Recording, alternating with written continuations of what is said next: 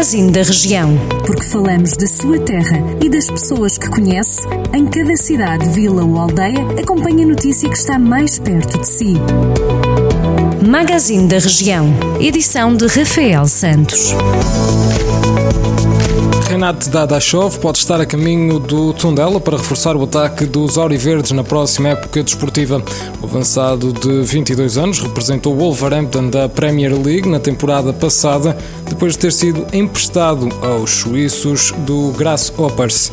O internacional alemão pode chegar a Tondela ainda esta semana por empréstimo. Para já, Paco Estaran tem quatro avançados à disposição e são eles Ruben Fonseca, Tomislav Strakali, Suleiman e Daniel dos Anjos.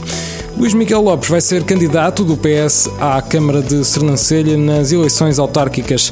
Os socialistas ambicionam conquistar a autarquia governada há vários anos pelo PSD, depois nas últimas eleições, em 2017, terem obtido apenas 18,15% dos votos. As pessoas e as empresas são a grande preocupação do candidato que revelou que o convite surgiu da Federação de Viseu do partido.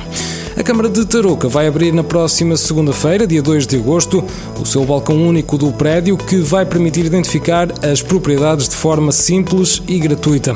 O investimento foi superior a 182 mil euros. O espaço esse vai funcionar de segunda a sexta-feira, das 9 da manhã às 4 da tarde, nos espaços do Conselho, com marcação prévia.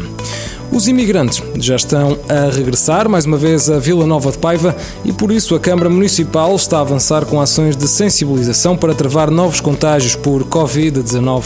Cairiga, uma das localidades de Vila Nova de Paiva, é conhecida como a aldeia mais francesa de Portugal e a maioria dos imigrantes naturais do Conselho regressam precisamente de França nesta altura.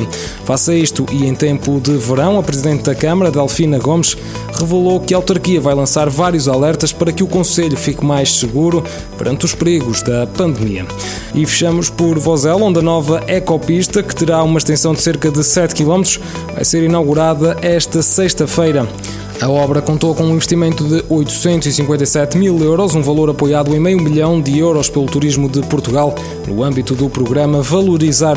O troço vai ligar à ecopista do Voga, que por sua vez ligará à ecopista do Dão.